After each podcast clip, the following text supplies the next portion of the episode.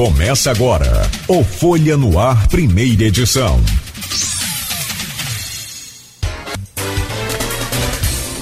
Quinta-feira, 16 de dezembro de 2021. Começa agora pela Folha FM, mais um Folha no Ar, primeira edição.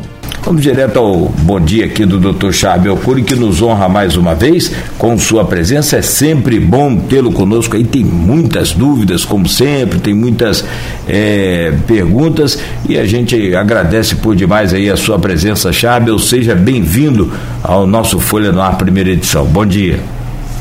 Bom dia, Cláudio. Bom dia, Luiz. Bom dia a todos que nos ouvem, nos assistem no Folha no Ar. Acho que é minha quarta vez aqui no, no programa. É, é, é, uma alegria muito grande, eu gosto muito de vir, porque a audiência, a gente divulga bastante a, essa entrevista para os colegas e tem uma penetração muito grande na nossa sociedade. E, e a, a gente tem tempo para poder conversar sobre todos os aspectos, sobre as nossas teorias e sobre o que está acontecendo no, em campos, no Estado, no Brasil e no mundo. Né? Então, à disposição para a gente poder conversar bastante. Muito obrigado. Deixa eu trazer o bom dia também do Aloysio Abreu Barbosa, hoje conosco no programa, como sempre é bom demais contar com sua presença. Aloysio, seja bem-vindo, bom dia. Bom dia, Chado, obrigado pela presença. Devo confessar que dessas quatro vezes que o Chado se referiu, está completando hoje no programa, é a segunda comigo, duas vezes foram com o Arnaldo. Comigo a última foi no dia 7 de janeiro, e confesso que ao convidar Chave de novo, fiquei com um pouco de receio, porque da última vez houve invasão no Congresso dos Estados Unidos, no Capitólio. Eu falei, o que será que vai acontecer dessa vez? Olhei, acordei cedo, olhei os sites internacionais. Né, o, tor o, tornado foi antes, né? Foi antes da, da entrevista. Lá no, infelizmente matou muita gente lá no, no meio dos Estados Unidos. É, mas brincadeiras à parte, é, eu me lembro-se da, da, previsão do Charbel é, em relação a novas variantes, e citando nominalmente o continente africano. Mas lembrar, Nogueira, que o continente africano é celeiro de muita coisa, né? inclusive de um tal de Homo sapiens, né? Exatamente. Nós, nós temos lá. E eu, mas o problema lá não é, vamos conversar com o Charbel, não é nem ser matriz de espécies é, ou de novas variantes de vírus. É, o problema é a baixa vacinação, né? É. O problema é humano mesmo. É, Charbel, e bom dia especial, lógico, a, a você, ouvinte, pelo stream, telespectador, é, pelo stream telespectador. Bom dia especial a duas categorias que nos acompanham sempre nesses inícios de jornada, que são os taxistas no trecho aplicativo. No trecho aplicativo tiveram outra vitória importante no TRT, né, é, é, que é, decidiu, em última instância, na justiça trabalhista, é, pela, pela, pelo vínculo empregatício entre a, entre a Uber e os motoristas. É uma vitória importante contra a informalidade que caça direitos desses trabalhadores. Mas, Chave, o nosso assunto aqui é. Estamos chegando ao final, hoje é dia 16, é, chegando no final desse ano, um ano difícil, em que você teve, como André Moreira, antes você não ganhar no Rafael, você teve no comando, né? É, logicamente o prefeito é Vladimir, mas o comando é seu, né? Aquela coisa, numa guerra você tem um chefe de Estado, mas tem o, o, comandante de campo, né? E é você, você é o, é o comandante em campo, de campo, de campo aí da, enfrentamento da Covid que momentos você, você olhando agora a retrospectiva, que é uma visão sempre, sempre mais fácil, que momentos você acha que foram é, os mais difíceis né, nesse ano do, do, do, de 2021 no enfrentamento à Covid e por quê? Bom dia. Aloysio, é, essa pergunta é excelente porque sempre é importante que o gestor público ele faça análises é, das suas intervenções para que ele possa é, fazer autocrítica e reanalisar suas futuras intervenções em saúde pública. Ah, de tudo isso que nós fizemos até agora, Campos, se a gente faz uma análise de janeiro para cá, primeiro de janeiro, a gente tem momentos muito positivos, momentos bons, né, mas momentos também que a gente teve que fazer reavaliação para tomar outras ações. Né? Erros são normais, mas erros nos ensinam a, a acertar. Ah, o ano de 2020 comparado a 2021 são anos bem diferentes. O ano de 2020 é o ano da restrição e é o ano do, da assistência. O ano de 2021 também é o ano da assistência, ano da restrição, mas é o ano da prevenção com a vacina. Então, o que diferencia os dois anos é a forma com a qual você trabalha as, as intervenções de saúde pública. Eles são completamente diferentes, principalmente por conta das conduções diferenciadas que a gente teve. Enquanto 2020, o trabalho que foi feito foi para trabalhar, foi para construir um lugar em que você tivesse médicos, profissionais multi é, especializados na assistência adequada para que o doente não morresse. Exemplo, CCCC, que é o Centro de Combate ao Coronavírus. Né? Então, a expressão maior de 2020 é esse centro, que para mim salvou muitas vidas. Né? 2021, a estratégia é capilarizar o sistema, tornando a atenção básica um local para que as pessoas pudessem se testar, se isolar, e ao mesmo tempo a gente pudesse receber a vacina e colocá-la de forma é, a evitar as inequidades, ou seja, sermos justos com quem era necessário naqueles momentos, dividirmos o máximo de vacinas né, para o máximo de pessoas dentro das nossas possibilidades. Então, o que diferencia cada ano é a arma que você tem para cada ano que você, que você da, da epidemia. 2020 não tinha vacina, talvez se fosse diferente se a André tivesse vacina em 2020. Fato é que 2021 é, a gente tem a comemorar, né, Luísio? Uma vez que ah, o que diferenciou, o, o, o, que diferencia janeiro de 2021, que nós estávamos aqui é, nesse dia da, da, da, invasão do Capitólio, e, e hoje, né, é, 16 de dezembro, em que nós estamos aqui analisando agora outras epidemias de vírus, né, concorrendo com o, o coronavírus, como gripe, por exemplo, o que mostra para a gente que o Covid está perdendo força. E o que ele fez perder força, não há outra explicação que não vacinação. Eu até falo nos gabinetes de crise, né, o que, que foi que fez vencer? Foi remédio? Foi bolo de limão? Foi bolo de laranja? O que, qual é a única, qual é a principal intervenção que impacta em saúde pública, que faz desabar uma doença? quando a gente tem disponível vacina. Não há outra explicação que não vacina. Apesar de tudo, tá? Apesar de negacionismo, apesar de pessoas que vão que chutam contra a vacina, que, que jogam contra a vacina, apesar de você ter é, colegas médicos que mandam cartinha para a escola não querendo que o filho se vacine, apesar de você ter pessoas é, de alto nível intelectual dizendo que a vacina não presta para nada, ou seja, baseada em é, menos em ciência e mais em negacionismo, enfim. Então eu tenho que conviver com isso todos os dias, né, para que a gente possa é, desenhar a saúde pública, apesar desses percalços. Você sabe que acima da gente, né, lá no, em Brasília, tem outras pessoas que também pensam esse negacionismo e, e atrapalham muito, né? Você vê hoje o campus, a gente teve um grande avanço, nós temos cerca de 410, 415 mil, mil pessoas de 12 anos ou mais, né? E eu tenho feito uma campanha sistemática para colocar essas pessoas em dia. Vocês têm, têm ouvido eu falar isso em todos os gabinetes de crise, né? Então a gente já chegou num teto de 375 mil pessoas, nosso teto é 410 mil. E agora a gente chegou em 480. Então, pouco a pouco, a gente está chegando em primeira dose muito próximo desse teto, que é um teto assim, onírico. É um sonho para a gente chegar em 410. Mas o povo está respondendo positivamente. Essa campanha de vacinação lá na, no mercado que a gente fez, a, a campanha de vacina no, no, na rodoviária, que agora está em janeiro, né? em dezembro, e também lá no Campo Shopping. Eu fui pessoalmente, apliquei vacina, participei dos lançamentos. É um sucesso, o Campo Shopping lotado todo dia.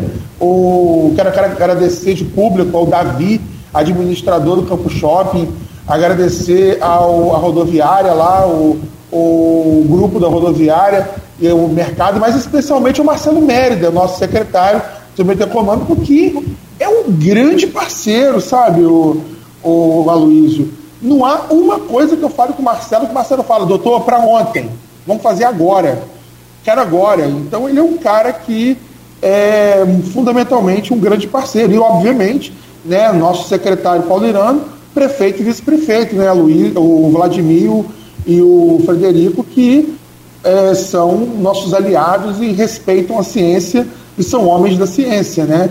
amam a ciência. Então eu penso que se o Bolsonaro, o presidente, um dia chegar e falar assim, galera, vacina o povo, por favor. Eu acho que esses 25% tá, que não quer vacinar, 20% que falta para chegar lá no, no teto nosso, vai vacinar. Eu penso isso, porque muita gente não quer tomar porque está com medo ainda. E aí saiu um estudo no Canadá, esse estudo eu queria já jogar essa, essa pimentinha para amanhã, dizendo o seguinte, Luiz: 25% dos adultos têm medo de agulha. Tripanofobia. É, esses 25% aqui no Brasil que está ligando aí ao presidente, é mais ou menos que ele teve na pesquisa de PEC aí, um pouco, um pouco mais até, ele teve acho que 22%, se não me falha a memória, na pesquisa de PEC de, divulgada ontem, ontem não, perdão, na noite anteontem, mas é, é eu falo, você falou em, em, vários, em vários, em vários, em vários nomes da, do staff municipal que tem te ajudado nesse combate. Eu acho que em relação a esses 25%, Chaco, faltou você citar um, uma parceria importante no que você pode ter, que é o professor Almi Júnior. Porque quando for fazer campanha para fitosa, você pode fazer uh, vacinar junto, né? Com a fitose contra a Covid. Mas, mas é, brincadeiras à parte, espanta é, quando você fala colegas médicos, né?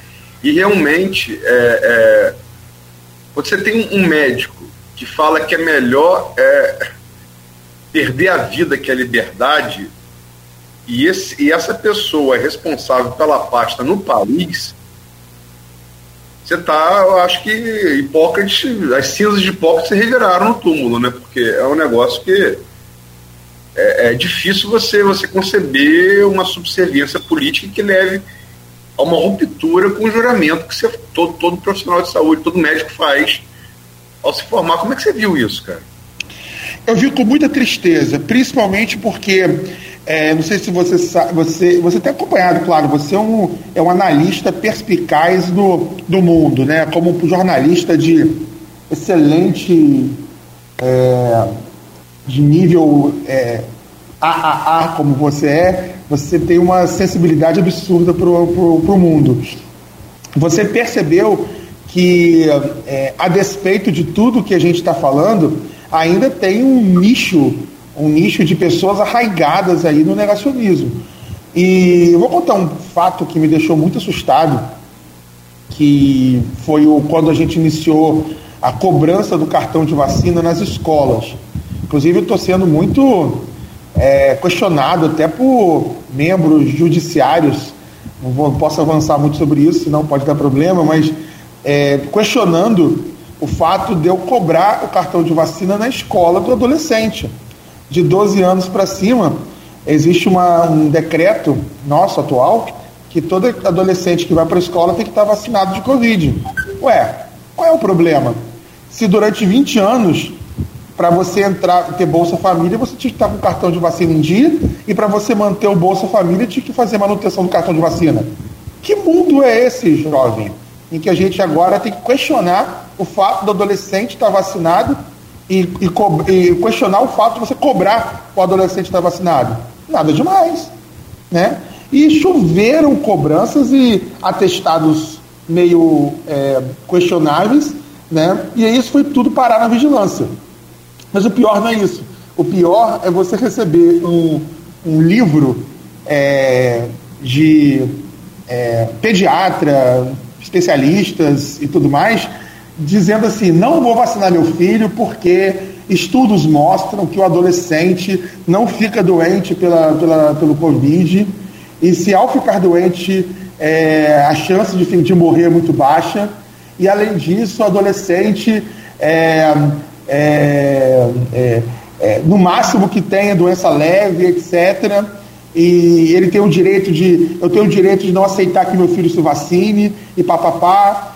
E aí ele coloca um documento gigantesco e aí vem uma, uma, discussão muito importante, né? Todos os congressos de vacina que a gente participa já coloca, Luiz, a autonomia do adolescente, tá?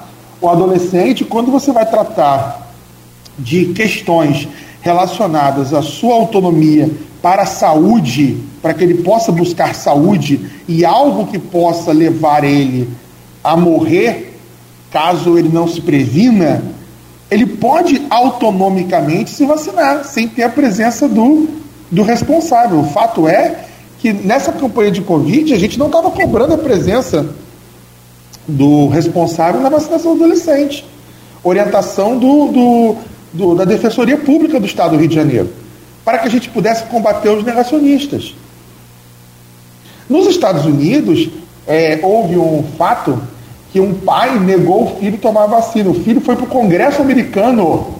Você, sabe disso, né? E fez um, uma confusão lá, fez um depoimento, isso virou um, um debate no Congresso. Então, é aquilo que o, os pediatras, os herbiatras, né, que são os especialistas em adolescentes, falam, e é uma coisa muito interessante, que, meu filho, você vai buscar saúde e é uma coisa que vai proteger a sua vida, você tem autonomia para isso. Agora, você vai tirar cartão de crédito, vai abrir uma conta no banco? Aí é diferente. Você não está discutindo é, autonomia civil, você não está discutindo, é, você dá tem um nome, né? Emancipar o adolescente. Você não está falando sobre questões civis, econômicas do adolescente. Você está discutindo proteger a vida dele. Então, nesse ponto, ele tem autonomia para que ele possa se vacinar. Então, adolescentes que estão nos ouvindo e que vocês queiram, jovens, 17 anos, 16, 15 anos, se proteger contra a Covid, e seu pai é contra, pode ir lá se vacinar. Você tem autonomia para isso. Tá? Tio Sharpel autoriza você a tomar vacina. Tá? Você não precisa do não do seu pai e da sua mãe. Você tem autonomia para tomar vacina. Então, essa é a primeira polêmica aqui da manhã, mas que, com certeza, graças à Defensoria Pública, que fez um documento com os municípios, a gente aqui está autorizado a não cobrar presença de pai e de mãe negacionista que vai contra a sua vontade de adolescente de tomar vacina. Essa é uma questão que eu queria muito falar aqui e vou deixar bem claro aqui é, publicamente que não tem Ministério Público, não tem Justiça, quem quer que seja contra a cobrança da vacinação do adolescente na escola, ela vai ser mantida em campos, independente da vontade de quem seja, Luísio. Essa é a minha visão, Charbel, porque a mais importante agora é cortar a circulação do, do Covid, e isso tem sido fundamental, tá? Vou te contar um fato. Nós temos em Campos 60 mil adolescentes, de 12 anos a 17. Quando a gente começou a cobrar, hoje, se não me falha a memória, faltou só 10 mil para vacinar. Estou colocando um cálculo muito alto, tá? Menos de 10 mil talvez seja o certo para tomarem vacina de Covid e essa estimativa minha está assim até um pouco exagerada, tá certo? Porque depois que a gente começou a cobrar, muitos adolescentes procuraram o posto de saúde para tomar a vacina e colocar em dia. Por quê? Temo que quando você tem uma cobertura vacinal baixa, você cria um bolsão de suscetíveis que vira o celeiro das mutações e das variantes. Fato isso que eu falei em 29 de setembro, está aí a Ômicron. Campos não pode ser um celeiro de mutações e nem de variantes. Enfim, é isso. Doutor Chave, eu tenho aqui o grupo de WhatsApp que o senhor faz parte do programa e né, dividido também com o blog Opiniões do Aloísio. Tem a pergunta da Silvana que eu quero fazer. Mas eu vou colocar um ingrediente nesse tema que o senhor colocou aí sobre negacionismo, com sua é, permissão, a Luiz, adiantar esse assunto também, ou encaixar esse assunto sobre a questão desses pais, que tem muita pergunta sobre isso e a gente dá um, uma espécie de um. Né, uma, uma revolta na gente. A minha mãe, por exemplo, me levou para tomar todas as vacinas quando criança Hoje ela não quer tomar a vacina da, da, da, da Covid. É um, um caso complicado. Fico muito triste de ter que falar isso. Agora, teve um caso também, eu vou fazer a pergunta da Silvana e só vou colocar isso aqui e acrescentar a pergunta da Silvana, que foi do, do, do Micael de Jesus, o menininho que tomou a vacina ali no, no na cidade, ele tomou quatro vacinas no mesmo dia e veio a óbito. O senhor acha que isso pode ter contribuído para esses. Porque no caso é uma criança, né? não é adolescente, é diferente do que o senhor está falando. Mas não pode também ter contribuído para essas pessoas que acreditam que a Terra é plana e não acreditam na, na, na vacina? E a pergunta da Silvana é a seguinte: doutor Chabel, essa chegada da variante Ômicron pode nos trazer a preocupação de regredirmos e voltarmos ao caos do ápice da, da pandemia? São várias perguntas, né? Eu primeiro vou responder a Silvana, que é uma pergunta mais rápida. É, eu acho que não, Cláudio, porque a gente já avançou bastante na vacinação, a população está muito bem protegida e as medidas que a gente tomou até agora foram eficazes e a gente resultou numa taxa de ocupação de leito de 5%, a leito clínico está bem baixa, a procura. O que me preocupa hoje né, é sim a, a possibilidade de uma variante aparecer que seja resistente às vacinas. É, é, a variante Ômicron, por exemplo, a Pfizer testou e ela funciona perfeitamente. Mas o fato, e eu vou falar isso para o finalzinho, vou deixar para o final o, a última mensagem do oráculo, porque sempre tem a mensagem do oráculo para o futuro, né? Mas eu vou deixar essa para o final, eu não vou falar agora não. Uh, Charvel está virando quase como o, o, aquele cara que vai, o oráculo da Matrix, né? Que vai contando o futuro. Mas, é, não, é brincadeira, mas é, é, a gente fala sempre coisas de virologia, mas que são coisas que podem acontecer dentro do contexto epidemiológico. Respondendo a questão do, jo do jovem menininho que faleceu, isso é alvo, inclusive, de um problema. Ontem a Cidade da Criança, mais uma vez, passou um problema. A Cidade da Criança está sofrendo muitos é, muitas agressões, até físicas, verbais. Os pais estão é, muito ansiosos e tensos com muitas questões relacionadas à vacinação. E eu quero aproveitar esse programa para fazer uma menção de desagravo, uma nota de apoio aos profissionais da Cidade da Criança, excelentes profissionais que são é, de caráter ilibado, pessoas excelentes, treinados por mim e que seguem a cartilha do Ministério e da SBIM, que é a Sociedade Brasileira de Imunizações. Quando você chega com um cartão de vacina vazio, sem nenhuma vacina, eles seguem o instinto do Charbel, colocar vacinas em dia. Esse é o instinto do vacinador.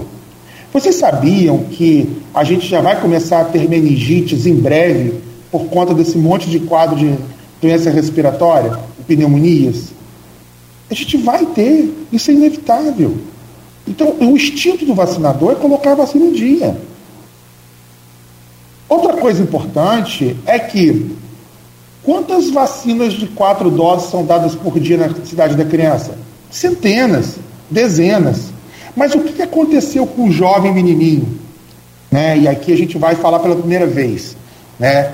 Infelizmente, ele padecia de uma doença cardíaca muito severa, conhecida como DAV total, que é uma falha elétrica no coração. Essa falha elétrica consequência de uma cirurgia que ele fez no coração um ano antes. E essa cirurgia no coração faz com que ele tenha algumas consequências e complicações. Essa complicação elétrica faz com que quando você precisa do coração, o coração não responde aquilo que precisa. Pode ser, ele poderia ter feito uma parada, uma convulsão, jogando bola, brincando, levando um susto. Qualquer situação isso acontece. A vacina ou qualquer outra questão, tanto é que ele não falece depois, logo depois da vacina. É uma situação, uma fatalidade. Nós temos em campos, né, dezenas de salas de vacina em que a gente toma vacina todo dia. As crianças tomam quatro doses. O que aconteceu aí sim, nós vamos falar sim que é importante. Uma criança que tinha operado há mais de um ano, com o cartão de vacina totalmente vazio, com doença do coração. E quais são as consequências disso? Pneumonia, meningite, sarampo. Nós estamos com sarampo agora no Rio de Janeiro, voltou. Aí eu fico, eu fico fazendo a pergunta: vale a pena ficar zero vacina e morrer de pneumonia e pneumonia e meningite? Então, o vacinador ele tem um instinto de dar vacina. E dentro dos preceitos da Sociedade Brasileira de Imunizações e do Ministério da Saúde está lá: você pode fazer duas ou mais vacinas simultâneas. Mas é fundamental que você tenha acompanhamento do cardiologista, do especialista, para que você possa, nesse contexto do acompanhamento, é, fazer o segmento dessa criança.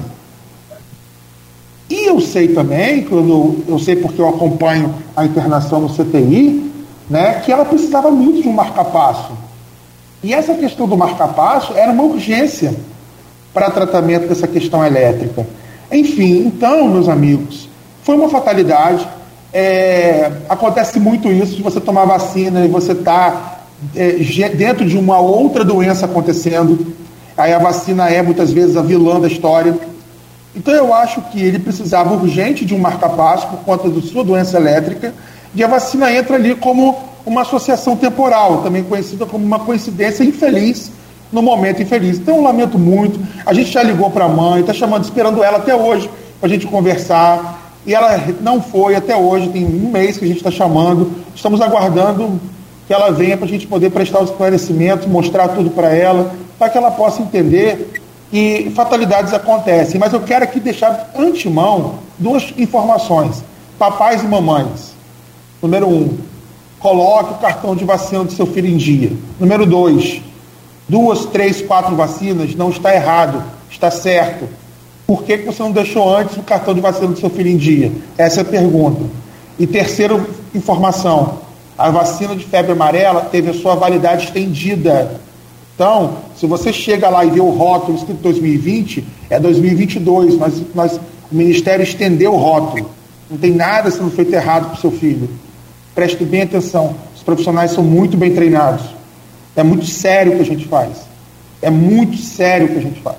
Não é brincadeira isso. Ninguém está brincando com a saúde de ninguém. Ok? Então, essa é a minha mensagem final, para que a gente possa respeitar o profissional de saúde que está lá fazendo a vacina do seu filho. Eu queria é, citar o caso do que Nogueira e Chave respondeu, do menino, infelizmente veio, veio óbito. É, esse caso, Nogueira, eu acho que a gente não devia nem ter falado aqui, se você me permite, porque é como suicídio. Você estimula uh, as pessoas a. a enfim, é, a gente checou isso no dia, quando, quando essa denúncia é, chegou a nós, checamos. Eu falei, é, tava, tava, com, lembra, tava, tava com o Aldir Salles na matéria. Eu falei, Aldir, ouve Nery. Ele falou, falou depois eu reforcei com, com o Nery, com a dúvida, não tem nada a ver. Então, uma opinião especialista não tem nada a ver só você citar o caso, você já pode estimular pessoas já com essa resistência a não se vacinar. Então, acho que comunicação social, a gente tem responsabilidade social também com formação.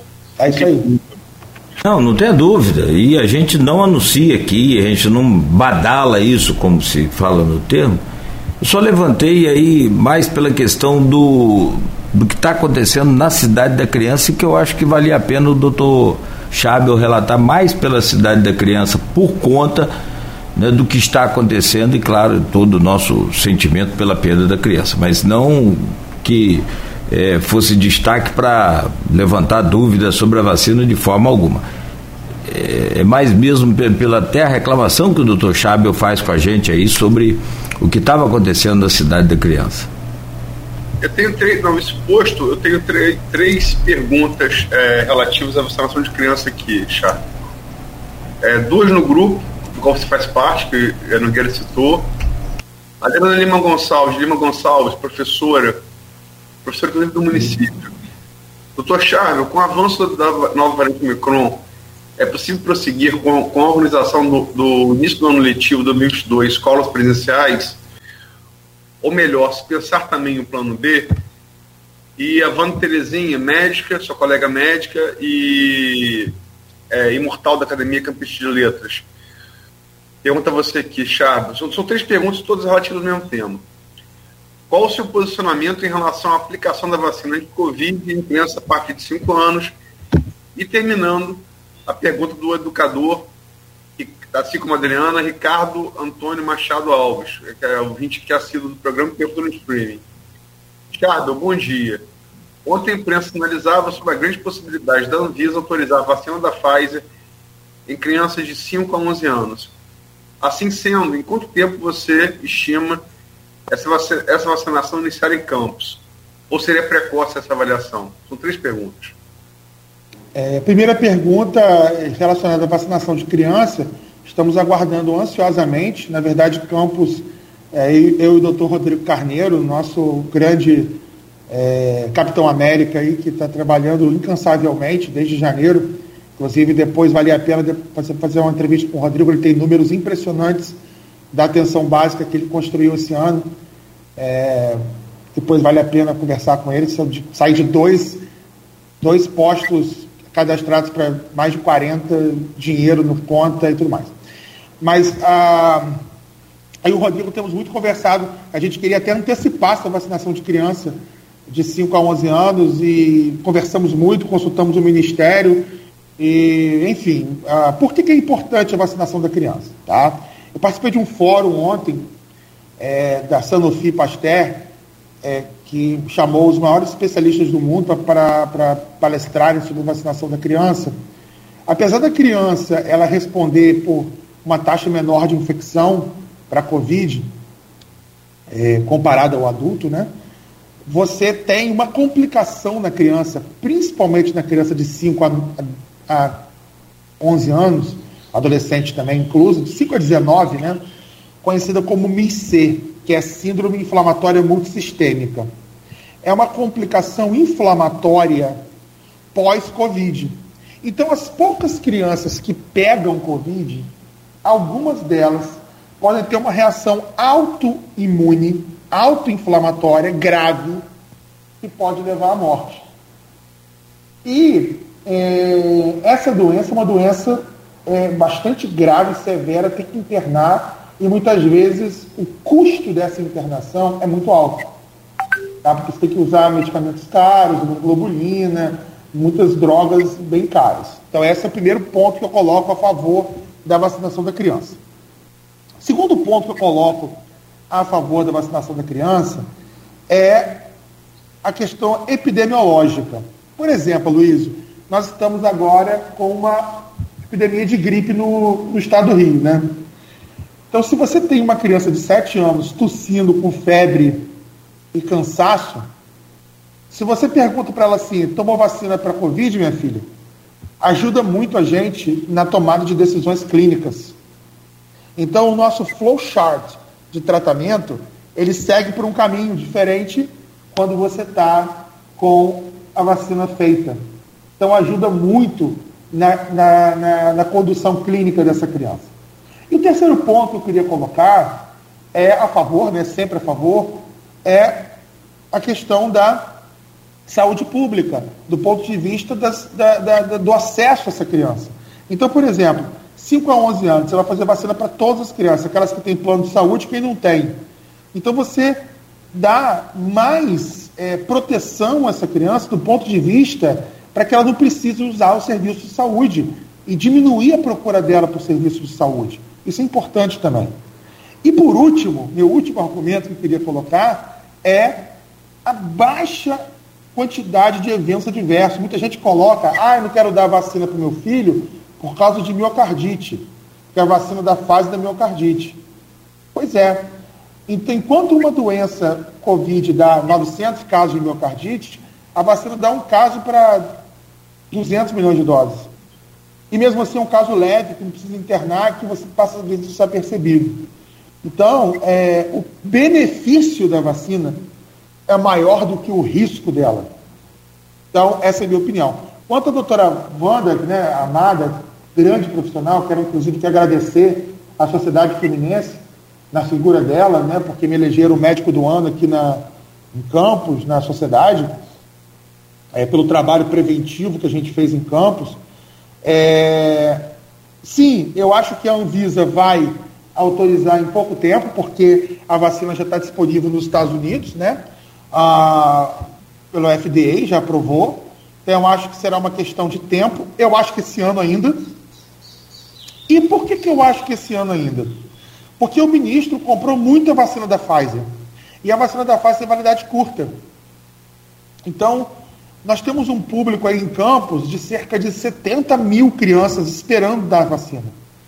E eu acho que mamãe e papai que estamos ouvindo devem dar a vacina aos seus filhos para que a gente possa ficar só com um pedacinho aí de crianças de seis meses até quatro anos, onze meses, para o finalzinho da história, para depois. Então, é a minha opinião, a doença mais grave acima de cinco anos comparado a abaixo, é a nossa experiência que a gente tem tido, e é uma vacinação importante e eu daqui a pouco quero falar um outro assunto sobre isso, mas vamos seguir em frente. Próximo bloco a gente volta para continuar falando sobre essas informações importantes e tirando as dúvidas, evidentemente, dos nossos ouvintes e seguidores também aí das nossas redes sociais e do grupo de WhatsApp. Recebendo o Dr. Charbel Cury, ele é médico e epidemiologista e subsecretário de Atenção Básica e Vigilância Sanitária de Campos.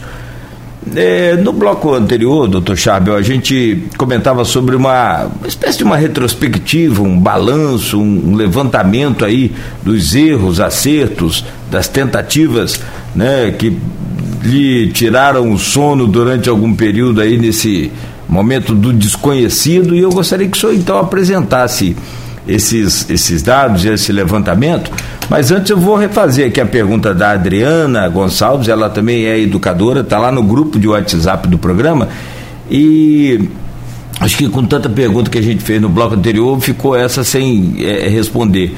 Doutor Charbel, com o avanço da nova variante Ômicron, é possível prosseguir com a organização do início do ano letivo 2022 com aulas presenciais?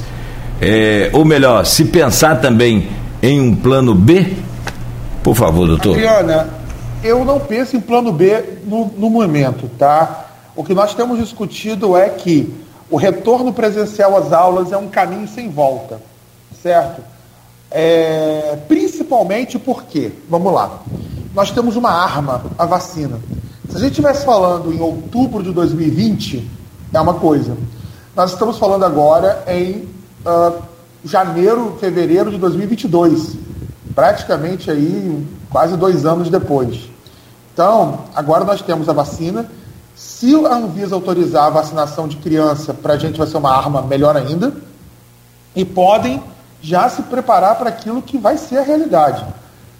Abaixou a idade da vacinação 5 a 11, vai ser cobrado o cartão de vacina na escola. É normal. Há 20 anos o Bolsa Família cobra.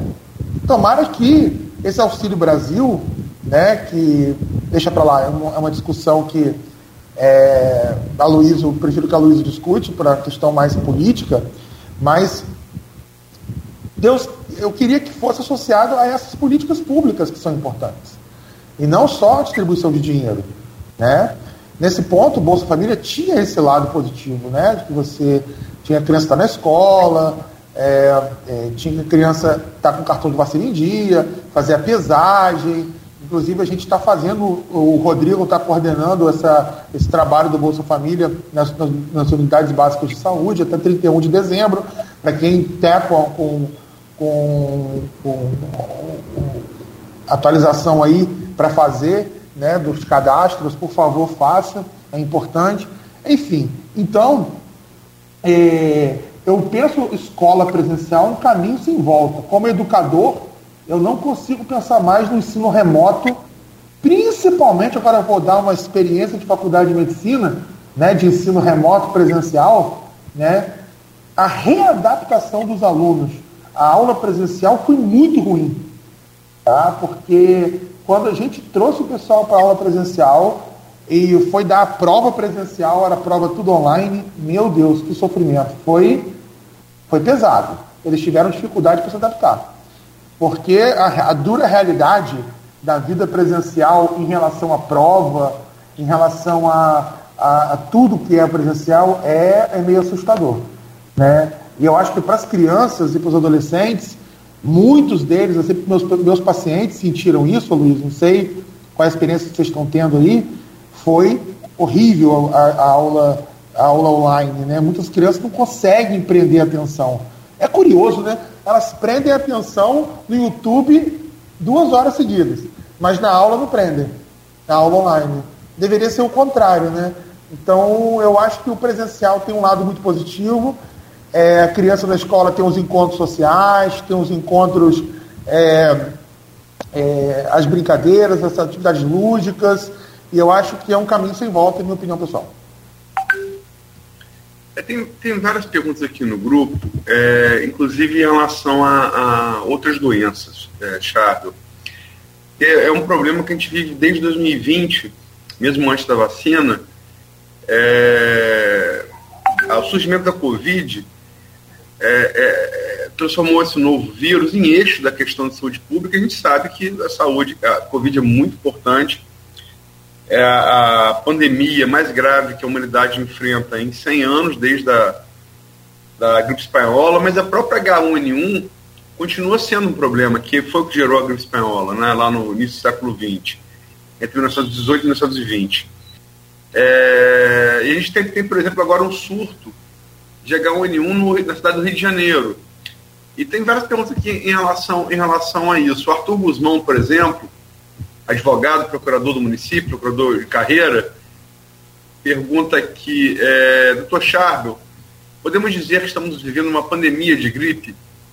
Hoje, quer dizer, no caso ontem, na hora do almoço na Unimed, tinha 30 pessoas na minha frente para, para serem atendidas com os mesmos sintomas.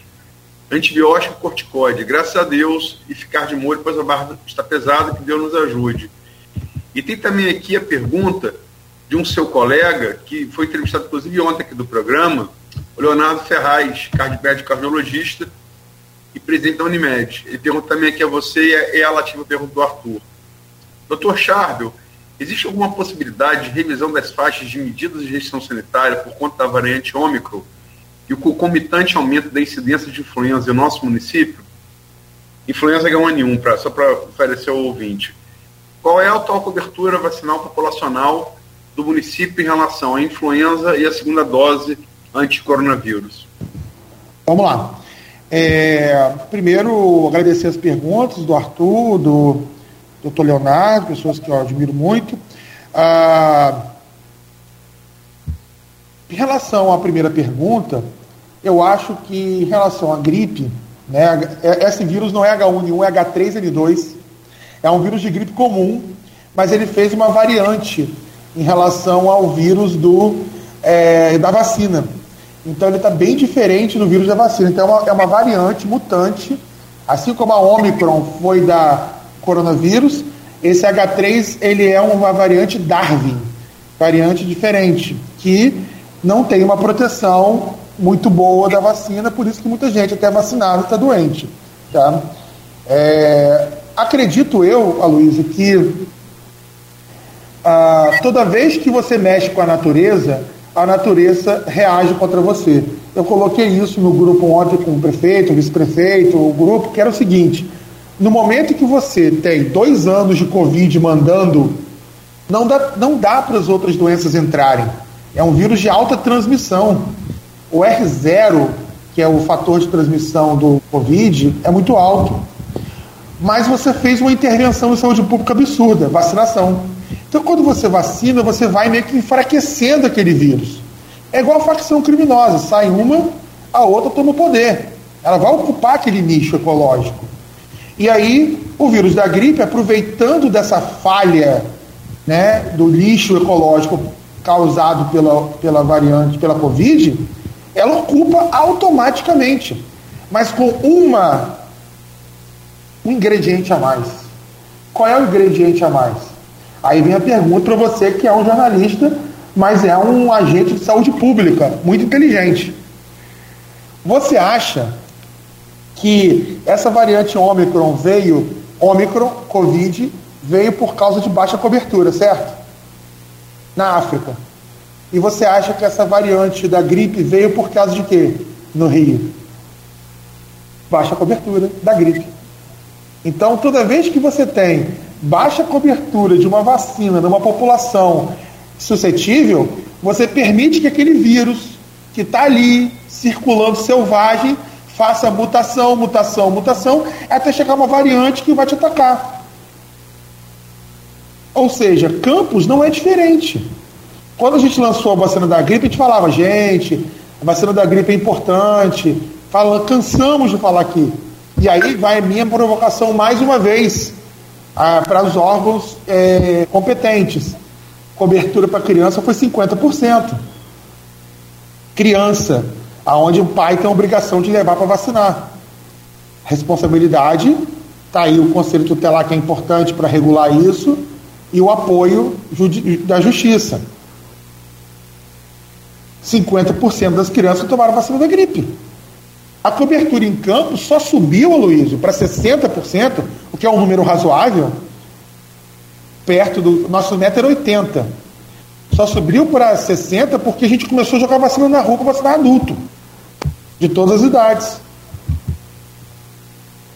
Enfim, então, esse é o ponto que eu queria colocar, né? E respondendo a Leonardo, eu não acho que a gente vá fazer restrição por conta da gripe, não. Tá?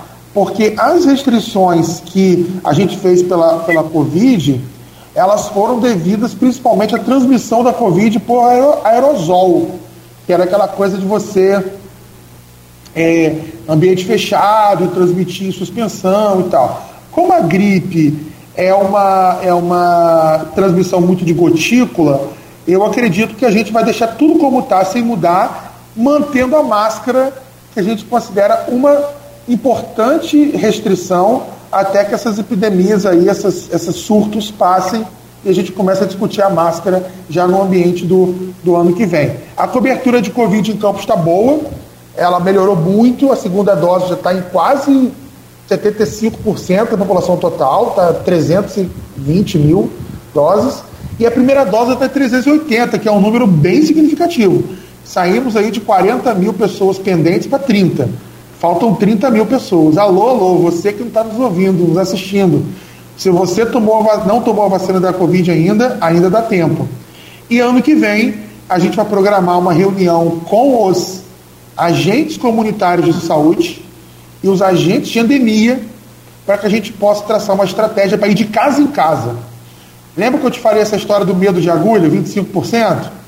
Então, tem gente, Aloysio, que só de entrar na fila da vacina e ver aquela enfermeira lá no final para aplicar, já tem pânico. Não vai. Então, o que, que a gente vai fazer? O agente comunitário vai em casa.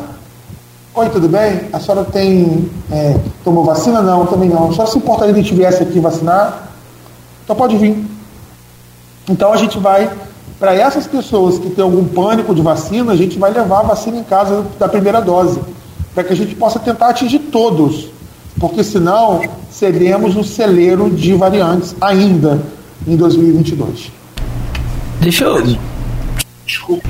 Po, é, Posso... Só, só Sim, vai lá, vai lá, vai lá. É, desculpa, Nogueira, porque a variante da, da influenza H3N2 que Charbel corretamente é, se referiu aqui, ela estava já foi, foi falha minha, peço desculpas. Ela estava identificada aqui no grupo já por duas médicas, né? a própria Vana Terezinha que, que pergunta aqui, se me desculpa, é, só para não perder a, a deixa do, do H3N2. A Vana Terezinha pergunta aqui a você, Charbel, é, Tamiflu bastante indicado da H1N1, será eficaz também na H3N2? E a Vera Marques, também sua colega, pediatra, é, coloca aqui, também identificando corretamente a, a nova cepa do vírus influenza. É, doutor Charles, eu gostaria que fosse esclarecido em relação a uma pergunta que muitos têm feito. Qual, qual seja, perante esse surto de H3N2, quem tomou vacina esse ano para H1N1 precisa tomar um reforço agora? Uma questão simples, mas que tem, mas que tem suscitado dúvidas em muitas pessoas a ponto de estarem, de estarem recorrendo às UBS. É, perguntas difíceis, hein? Ah, vamos lá. Primeira pergunta, essa, essa é mais fácil que a da Wanda, em relação ao tratamento com Tamiflu. Sim, Tamiflu estava lá até já é, esquecido né, por todo mundo, nunca foi tão importante. Principalmente, quais são as indicações do Tamiflu? Primeira indicação: síndrome gripal, ou seja, tosse, febre, catarro, mas sem estar tá cansado, sem estar tá com síndrome respiratória aguda grave, desconforto respiratório, cansaço, tudo mais. E aí, é, nas pessoas que têm fatores de risco, por exemplo, um diabético, um asmático, um pneumopata, e etc. Nós vamos essa semana, estamos terminando de fechar um treinamento. A nossa estratégia em campos, ela será usada junto com a Covid. Então, as pessoas com síndromes gripais, nós vamos usar a própria estratégia das UBS que estão fazendo testagem de, de Covid, para que a gente possa testar Covid. Deu negativo? Tem sinal, tem fator de risco? A gente vai dispensar o Tamiflu na própria unidade básica referência de teste de Covid. E também na Secretaria de Saúde, que tem muito médico particular que atende e prescreve o, o Tamiflu. Então, o fluxo já está praticamente todo desenhado, está prontinho. A gente vai dar um treinamento para o pessoal das unidades, tá? E, e aí aproveitar a própria estrutura da testagem da Covid, entendeu, Luiz? Porque você chega tossindo com febre, pode ser Covid também. Testou, deu negativo? Ótimo. Então, vamos para cá, toma aqui o remédio se você tem fator de risco. E não, não tem fator de risco, é sempre precisa do remédio. Por exemplo, um jovem, 20 anos, vida normal, toma, tomar sua taxa de force, sua, seu antialérgico, corticoide e, e, e, e, repouso. Tá? E indicação de internação, pacientes como grávidas, que estão cansadas, de conforto respiratório e tudo mais. Dito isso, dito isso, é, vem um, uma discussão que a Vera colocou, Vera muito inteligente, esse grupo aí, como eu falei, o grupo é uma pergunta difícil. Não, não é, é epidemiológico, é, do ponto de vista de anticorpos, anticorpos, você tomar a vacina do SUS de novo não vai agregar muita coisa, tá? Mas, tendo disponibilidade e possibilidade, a vacina particular ela é quadrivalente. Ela protege com uma cepa B a mais, mas ela tem um adjuvante, né, um carreador que vai estimular o sistema imune melhor. Então, é, não é específico a cepa Darwin. É isso que eu tenho que deixar bem claro. A cepa do Rio mas ela vai gerar um estímulo para ajudar você numa resposta mais ativa, mais robusta para aquele momento. Então, assim, minha opinião é que a, a, a vacina do SUS, ela é para quem não tomou nenhuma, precisa dela, é importante, mas quem pode, a vacina particular muitas vezes agora ela, ela já está com preços promocionais, está bem baixo o preço, né? É, eu até acho interessante essa discussão de vacina, né? Porque quem tem clínica de vacina, existe a questão do preço e a questão do valor, né? É, o, o, valor que você dá a uma vacina que você faz extra e o preço que ela custa, né? É, essa é uma discussão interessante. Por exemplo, eu vejo muita gente botando uma unha de acrigel você sabe quanto custa manter uma unha de acrigel? 150 reais por mês. Você sabe quanto custa hoje uma vacina de gripe particular para você no final em dezembro? 90, 80, 100 reais. E é uma vez só. Então, assim, a gente tem que pensar na vida no que é valor e no que é preço. Essa é a discussão que eu coloco sempre. Tá? E essa é discussão que eu coloco para exemplificar muitas coisas da vida. E eu vou dar esse exemplo mais uma vez para você. Quando minha mãe ela fez 60 anos, aí ela vai brigar comigo, estou dando exemplo dela. Eu levei ela para a clínica do professor Nélio, na Provacina. Eu gastei nela uns R$ 1.500 em vacina. Com felicidade. Por quê? Porque eu paguei para ela uma vacina de herpes zoster, é uma vacina que só tem no setor privado. Nem no SUS, em lugar nenhum tem. Ela tinha acabado de chegar no Brasil. Em 2014. Custava, acho que na época, muito cara, 750 reais. A Luiz, dei com prazer essa vacina. Porque eu sabia que se ela pegar herpes zoster, ela fica com isso aqui tudo dolorido, ó. Rosto, é o cobreiro. E o herpes zoster facial leva a progressão no cérebro e participa de uma pequena evolução para acidente vascular cerebral, quando aqui na região cerebral, na região cefálica, né, da cabeça. Fora que eu dei vacina de meningite e tudo mais para complementar o calendário. Enfim, então, é, valor e preço. Isso é uma coisa importante para a gente colocar sempre e pesar na vida. Tá certo? Por isso que vacina do SUS de novo, não acho que vai agregar muito valor. Mas quem pode fazer a particular, minha opinião pessoal, é que ajudaria muito por causa do adjuvante da da, do carreador que ele vai trazer de, de, de, de anticorpo. A metade da, da, da, minha pergunta você já respondeu, foi ótimo, excelente.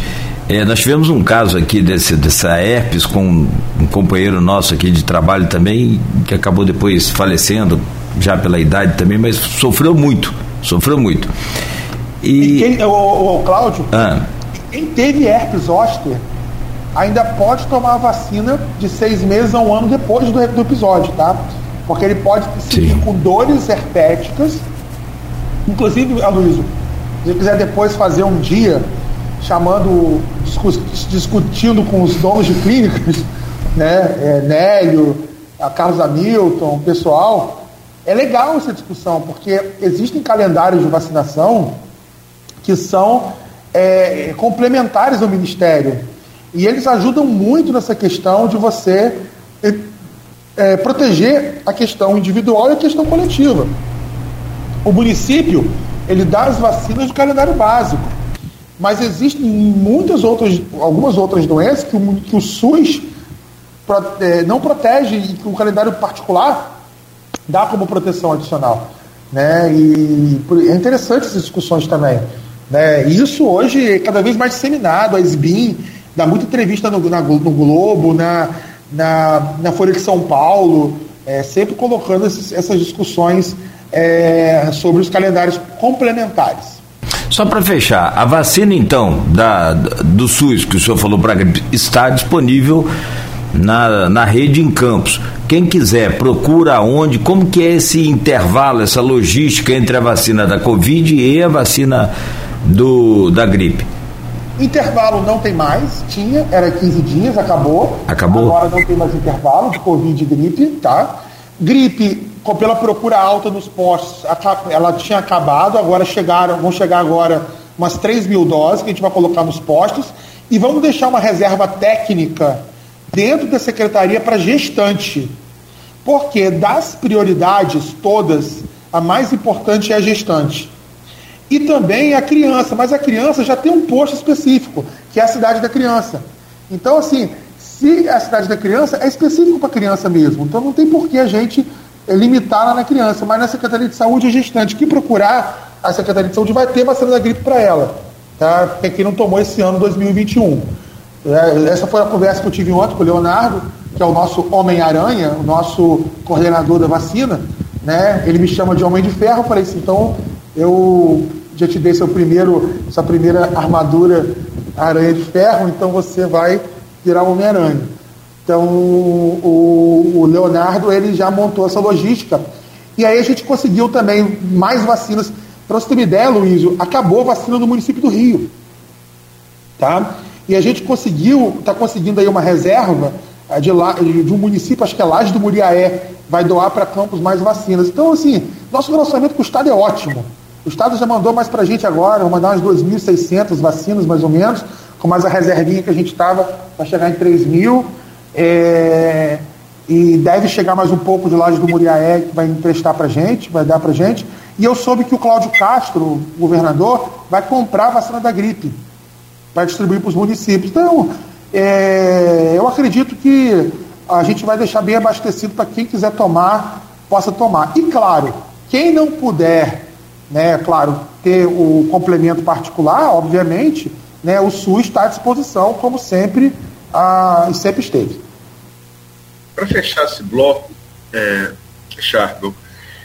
a gente teve, eu comecei falando, né, a pandemia, ela começa em 2020, né, o próprio nome está dizendo Covid-19, vírus descoberto em 2019, ela chega para o Brasil em 2020, tem a primeira onda do SARS-CoV-2 original. Em dezembro, dezembro de 2020, é, é codificado RNA é, do, da P1, é descoberto que tem a P1, que é uma variante é, manauara brasileira, e ela joga o Brasil numa segunda onda violenta, que é que vocês pegam em 2021. Depois começa a vacinação, graças a Deus, apesar a despeito dos atrasos do governo federal, mas começa, e finalmente começa, e começa com força, graças ao SUS, como você ressaltou aqui diversas vezes, e a cultura vacinal brasileira, que vem desde Oswaldo Cruz também, a gente tem uma história rica nisso, né? E a Delta, que é a variante indiana, né, ela, ela já chega aqui, ela, ela, ela, ela, meio que, ela, meio que, ela não causa o estrago que causa outros lugares, né? Por conta da cobertura vacinal. Agora a gente chega a Ômicron. E a gente sabe, você citou aqui exemplos de parcerias é, suas no governo, logicamente que todo trabalho é coletivo e tem que ser assim, ainda mais em saúde pública, é, com Marcelo Mérida é, lá na, no primeiro lockdown de Rafael, ainda sem vacina, Marcelo foi um dos líderes lojistas que é, protestou, inclusive publicamente, contra a extensão do lockdown. Vocês fizeram, é, assumiram, já, já na, com a P1 chegando, vacinação começando, vocês fazem um pequeno lockdown em fevereiro, se não me fala em memória, e um mais extenso em, em, em, em abril. Esse, é, março-abril, esse segundo lockdown também sofre resistência forte do, da, do setor produtivo e ele, é, ele é, tem um fim abreviado por conta disso. Pergunta, falando essa, retrospectiva toda, para a pergunta, você vê possibilidade com a Ômicron ou qualquer variante que possa vir a surgir em locais de baixa vacinação como o sul da África, que a gente tenha que fazer um novo lockdown, porque na Europa, a Alemanha, a Áustria está se fazendo e com protestos, inclusive, feito com polícia lá na, na Alemanha, né? Você vê perspectiva disso?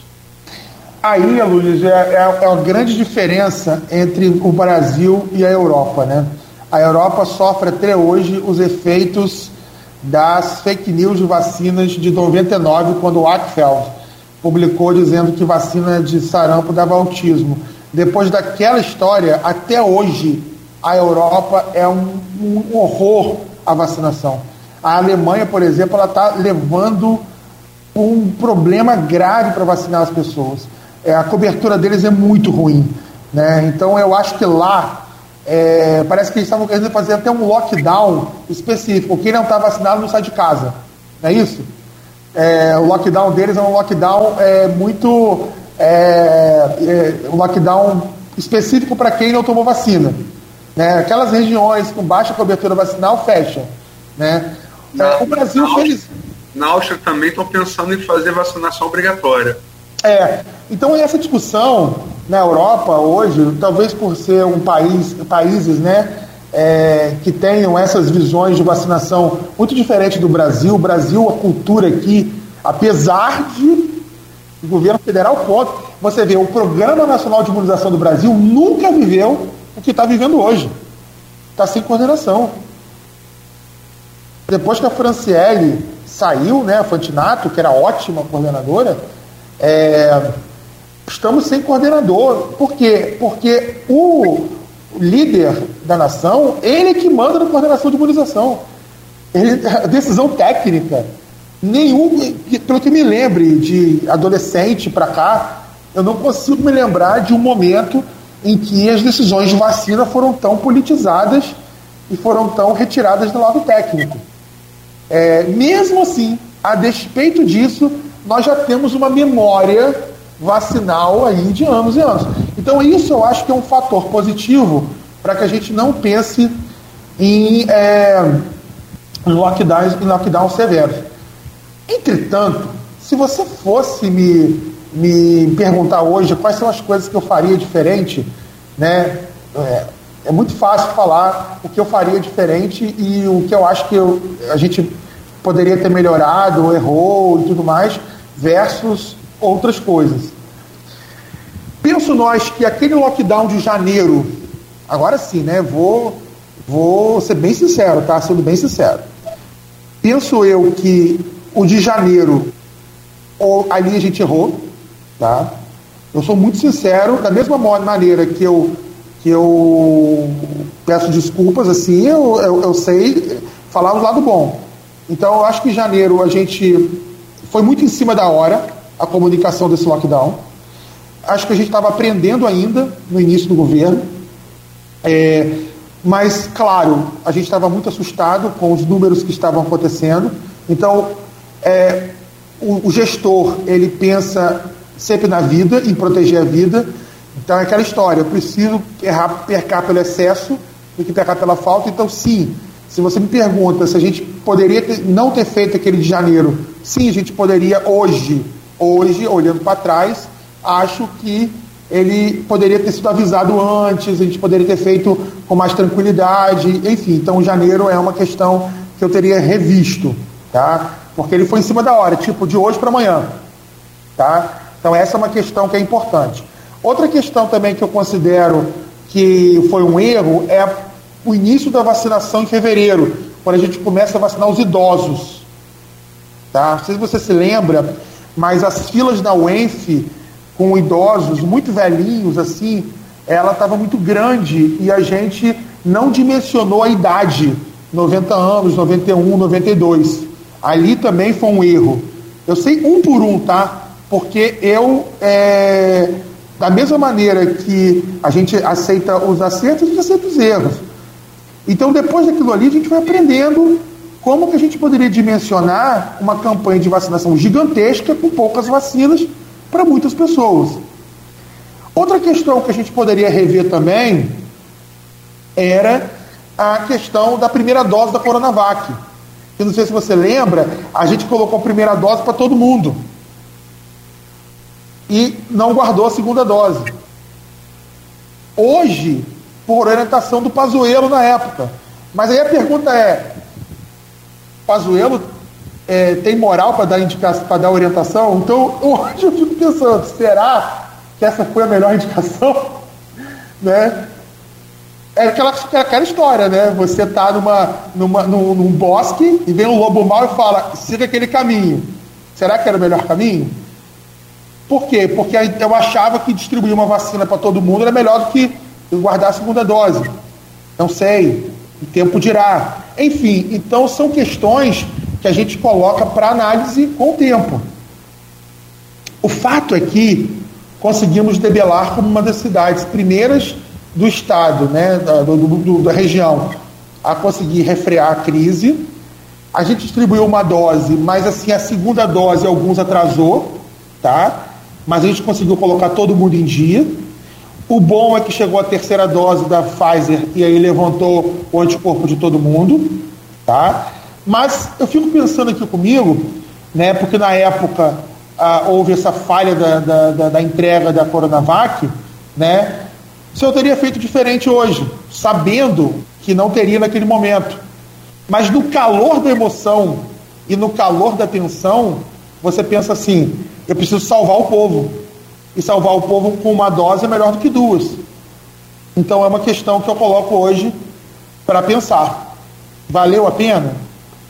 É, eu estou sendo muito sincero, tá? Como poucas vezes, é, muitas vezes eu sou, mas é, é, e, a, e a última coisa que eu coloco, né, é a redução das restrições.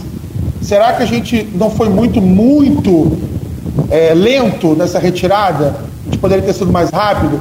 Então são essas análises que eu faria. Aí você fala, você fala no, no segundo lockdown, correto? Sim, no segundo lockdown. Então, é uma questão que a gente coloca. Mas o fato é que depois que a gente engrena a máquina, que a máquina ajusta, que a vacinação entra, que todo o setor produtivo alinha junto com a gente e, e tudo funciona super bem, né? Cara, eu posso falar para você uma coisa. É, esse ano do prefeito Vladimir é um dos melhores primeiros anos de governo que eu me lembro como desde criança.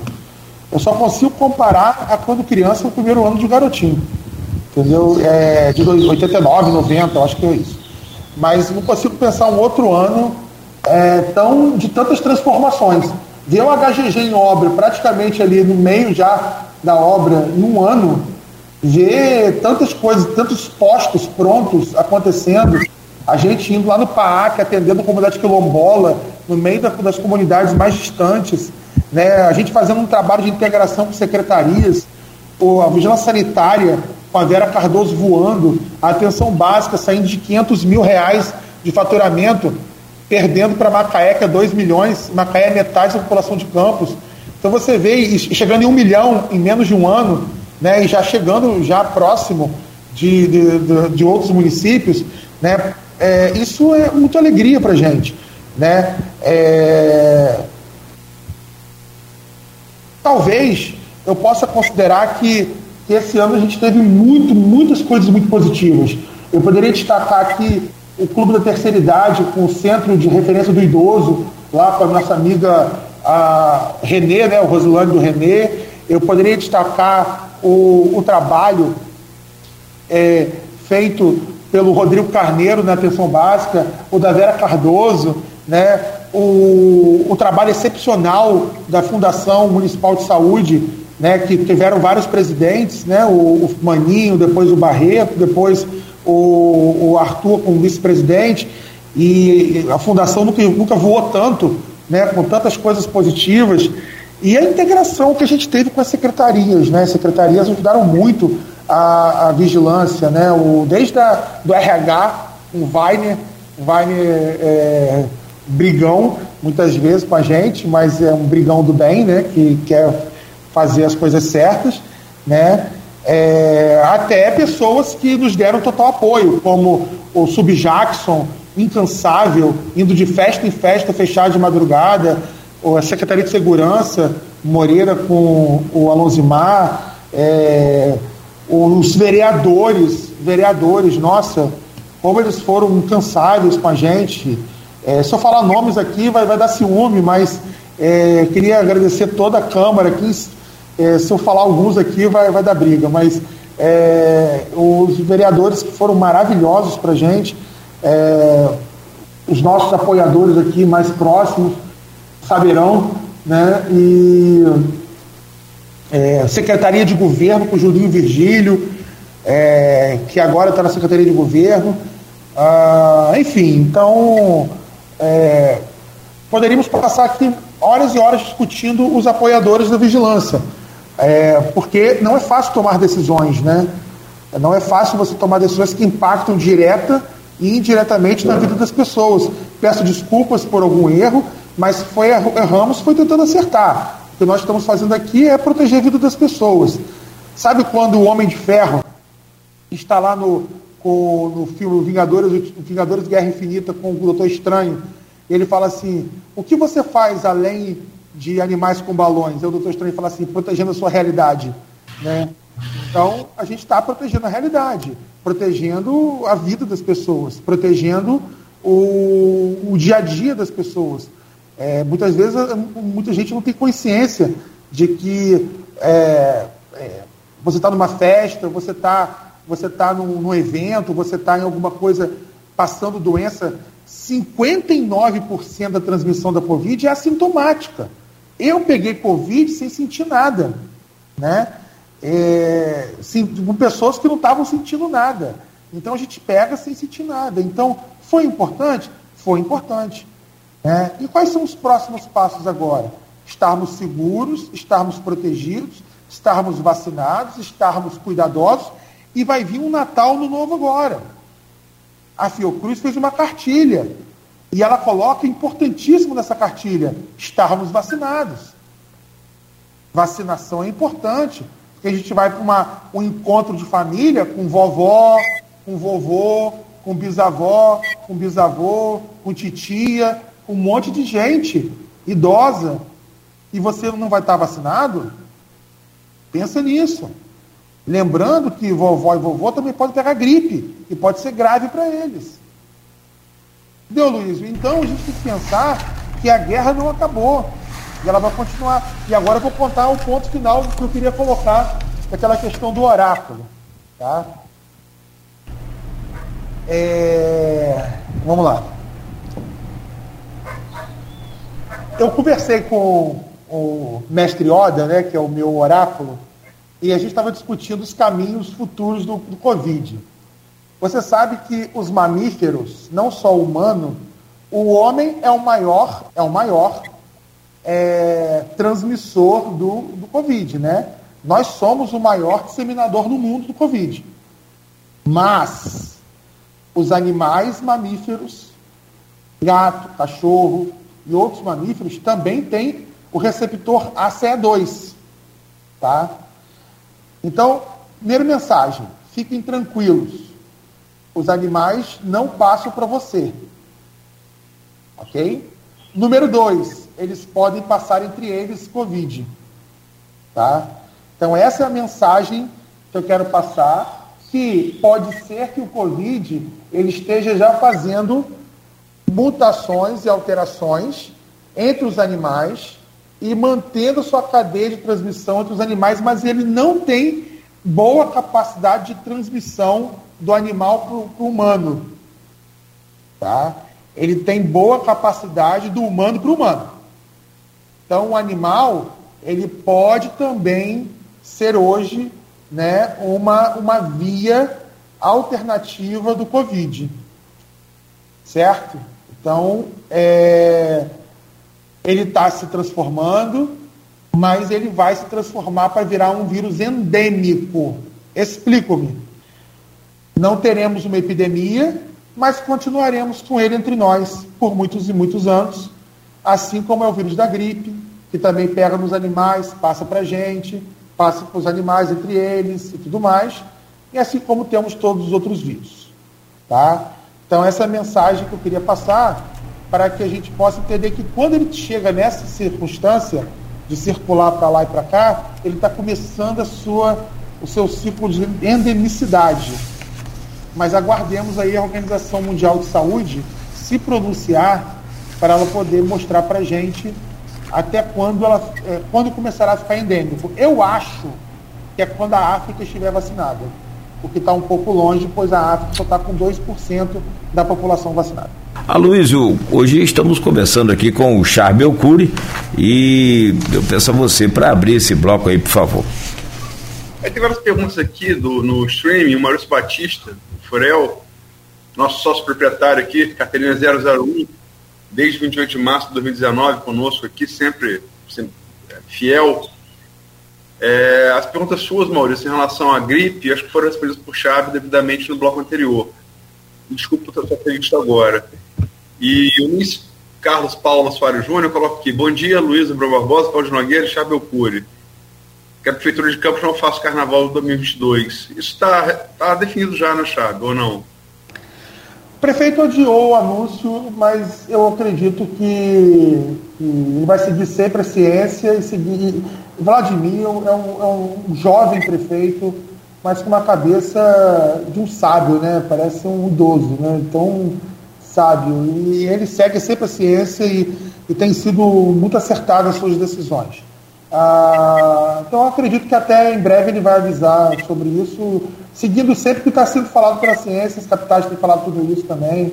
Tudo mais. Eu queria fazer um comentário interessante que eu me lembrei de um filme que agora, você já deve ter visto, você é um cinéfilo, assim como eu, é O Destino de uma Nação, que é o Dark Hour, que é quando o Churchill ele está no meio de um de uma decisão de trazer os meninos de volta lá da, da perda do Kerk.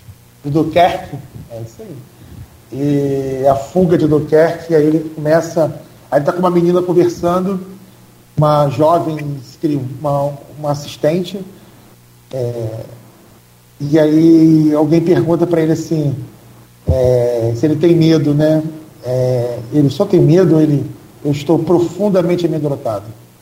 Né? Então você fala, o cara que tinha o poder daquele, né, do Império Britânico, né, tinha o poder nas mãos, primeiro-ministro, profundamente amedrontado. Então, para que eu possa ilustrar todas essas questões que eu coloquei no bloco passado, dos momentos que a gente teve que tomar decisões difíceis, porém importantes, é, antecipar vacinas, vacinar por uma dose para todo mundo, é, restringir por mais tempo, tomar restrições por mais tempo, tudo isso foi pensando na vida de vocês.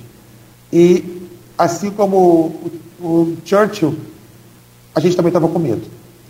Medo pela nossa família, medo pela minha vida, pela vida da minha mãe, pela vida dos meus irmãos, da, dos nossos próximos, dos meus funcionários. Todo mundo, Luiz, estava vacinado na vigilância. Todo mundo caiu. Teve uma semana que eu tive que fechar a vigilância por um dia, porque até os atendentes estavam doentes em casa de Covid. A gente botou em cima. O, todo, mundo tá, todo mundo caiu doente. É, eu falei, nossa, até mesmo o, o, a secretaria caiu doente. Né? Nas horas difíceis, aquela que foi do P1, né? lá em março, abril. Né? Então, quando eu vi que os meus soldados tombaram do meu lado, eu quero fazer uma homenagem a todos eles, sem nominar, sem fulanizar, é, eu digo para você, é, tivemos medo ali. Eu tive burnout umas 30 vezes.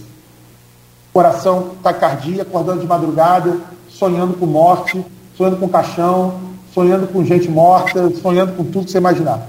Enfim, então, é, valeu a pena, tá, gente? É, a gente hoje fala que nem o, o Drauzio Varela fala, né? Ele fala, eu hoje celebro a vida, temos que celebrar a vida, ela é importante. E estarmos aqui homenageando quem nós perdemos. E, e é em respeito, e é hipotecando todo o carinho que nós perdemos, que aqui a gente faz aqui uma, uma reverência e também uma homenagem aos 620 mil quase que nós perdemos no Brasil, que isso nunca mais aconteça. Essa é a nossa mensagem aqui final. E se eu falar mais um pouquinho, eu vou me emocionar, porque perdemos pessoas próximas e não me arrependo me arrependo sim de ter exagerado, mas não me arrependo de não ter feito. Essa é a mensagem. E o prefeito confiou em mim, e esse é o trabalho. Se errei pelo mais, prefiro ter errado por mais, mas não me arrependo de ter feito o que tinha que ter sido feito. Entrevistou algumas vezes aqui o Marcelino Moreira, mestre taekwondo, é, foi meu, além de taekwondo também... Eu, foi meu professor. De que, taekwondo? Eu tive aula também com ele de violão clássico, e de boxe inglês. É, eu gosto muito de boxe. E Marcelo dizia em treinamento assim, de, de, de luta, você, você fala duas coisas sempre. sempre primeiro que é, luta não é briga. Né? Luta não é, são duas coisas diferentes. E a segunda, em relação ao medo que ele falava, que eu acho que se aplica muito o que você falou aí, eu, o, o, medo ele nasce na boca do estômago, né? A sensação sua física do medo. Ele vem subindo para o peito, ele falava, num, num, combate, você tem que travar ele no pescoço e jogar ele de novo pro, pro, pro, pro seu diafragma, seu quadril. Porque ali ele te ajuda. E se ele subir o pescoço e começar a formigar a face, ele ferrou. Você vira bicho, né? E eu acho que vocês tiveram essa grande virtude nessa luta é, contra um adversário dificílimo, Mike Tyson, início de carreira, vocês tiveram essa virtude de trancar o medo na garganta, jogar ele para quadril e gingar e, e vamos lá, vamos, vamos nocautear-se todos juntos com, com sociedade. Mas a gente teve muito apoio, Luiz.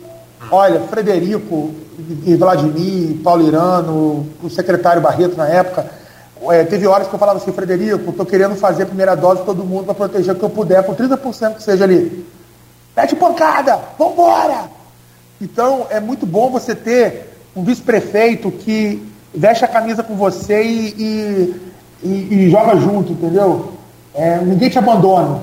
É, todo mundo segura, ninguém larga a mão de ninguém. Essa é a questão. E vamos lá, é, o tema que você já tocou no bloco anterior, tocou um pouco agora. Logicamente, sua visão é a visão de quem está dentro do governo, né, possui conhecimento particulares que nós aqui de fora não, não possuímos. Mas qual a sua análise é, nota de 0 a 10 para o primeiro ano do governo Vladimir e por quê? Olha, é pergunta complicada, né? Porque eu, eu, eu vou dar é, 10 para o prefeito, né? Para ele por, pela equipe, e, e para o vice-prefeito, porque eles são sensacionais. Para o governo. É, pro, porque ele pegou um governo totalmente desorganizado. Não, não, não, não, perdão, Jó, uh, a nota para o governo, não para o prefeito. Pro ah, para o governo, administrativamente, é, eu daria uma nota 9, É, por, porque, assim, agora sim, vou falar como um governo como um todo, né?